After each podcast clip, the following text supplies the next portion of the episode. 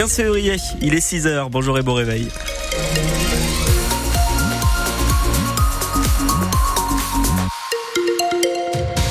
Le journal, Louis de Bergevin. Et on commence par faire un point sur la météo. Il va faire beau aujourd'hui encore? Ouais, c'est encore doux euh, ce matin, euh, effectivement. Euh, vous pouvez faire la météo avec nous sur la page Facebook de France Bleu Périgord pour nous laisser vos températures ce matin avec une nouvelle fois une journée plutôt ensoleillée et les températures qui montent encore jusqu'à 19 degrés pour aujourd'hui. On fait un point complet sur votre météo. Ce sera à la fin de ce journal. La colère des agriculteurs gronde toujours. Hier, ils ont manifesté encore. Leur cible, c'était des banques pour euh, réclamer la suspension des remboursements de prêts pour 2024. Une dizaine d'entre eux a donc bloqué le siège départemental du Crédit Agricole au sud de Bergerac. Emmenés euh, de nouveau par le syndicat de la Confédération rurale, ils ont obtenu un rendez-vous avec la banque la semaine prochaine. Mais une autre peur a agité certains agriculteurs. Ils assurent que des banquiers du Crédit Agricole leur ont dit que leur dossier en cours n'allait plus avancer s'il les voyait manifester. Arnaud André, directeur adjoint de la Caisse régionale du Crédit agricole Charente-Périgord, assure que ce chantage n'existe pas. Ça, c'est quelque chose que je ne confirme pas. C'est pas du tout notre façon de voir les choses.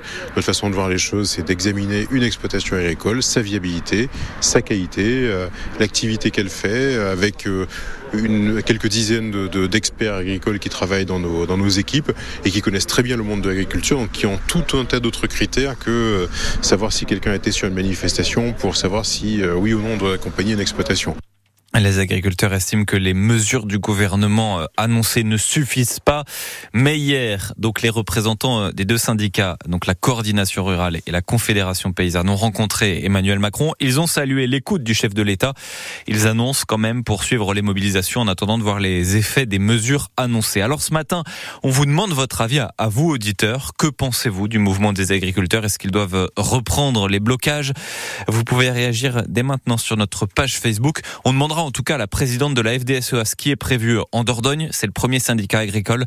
Marie Griffaton sera notre invitée euh, tout à l'heure à 8h moins le quart. À Saint-Pardoux-la-Rivière, la famille vivait sous des pains de dynamite. Ils étaient rangés comme ça dans le grenier sans doute depuis des années.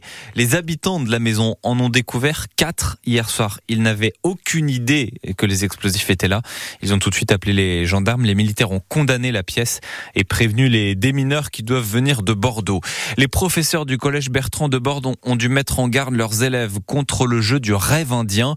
Encore un défi qui vient des réseaux sociaux qui consiste à retenir sa respiration pour provoquer une sensation de vertige ou de malaise. Et ça peut avoir des conséquences beaucoup plus graves. Des élèves ont été vus en train d'y jouer dans la cour. Ils ont été sensibilisés au, au danger. Leurs parents aussi. Les vacances commencent demain par une grève à la SNCF. Les contrôleurs sont appelés à cesser le travail à partir de ce soir. Le chiffre à retenir, c'est un TGV sur deux qui sera supprimé. Ça concerne la ligne Atlantique ou encore la ligne Paris-Limoges-Toulouse, Valentin Winato. Alors la SNCF a tenté de maintenir le maximum de trains sur tous les axes, mais avec trois contrôleurs sur quatre en grève, il a fallu faire des choix. Ce sont les trains qui affichent complet ou quasi complet qui sont privilégiés. Et en ces vacances de février, qui riment avec ski pour 10% des Français, 20% des clients de l'entreprise, ce sont surtout les trains vers les Alpes qui sont maintenus. Un mouvement de grève très suivi, vous l'avez compris, auquel la SNCF répond avec des mesures de compensation financière. Si votre train est supprimé, vous avez la possibilité d'échanger votre billet ou alors de vous le faire rembourser entièrement. Dans tous les cas, vous aurez le droit à 50% de réduction sur votre prochain billet de train. La CGT annonce que la moitié des contrôleurs de Périgueux, Brive et Limoges vont cesser le travail dès ce soir. Il pourrait donc y avoir des, trains supprimés aussi sur l'axe Périgueux-Bordeaux. On saura ça ce midi.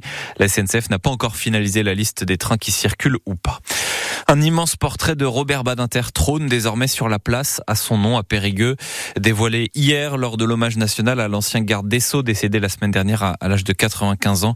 Lors de cet hommage, son discours prononcé pour l'abolition de la peine de mort a été diffusé devant 150 périgourdins. Vous avez la photo du portrait sur le site internet de France Bleu Périgord et ce soir France 3 diffuse un documentaire sur le centre de détention de Mozac en Dordogne, une prison semi-ouverte voulue et inaugurée par Robert Badinter Nos voisins les détenus, c'est à 23 heures. Justement, c'est un sujet qui tenait à cœur à l'ancien garde des Sceaux. Hein. Le syndicat Force ouvrière dénonce la surpopulation à la prison de Périgueux. 170 détenus pour 99 places, c'est un nouveau record.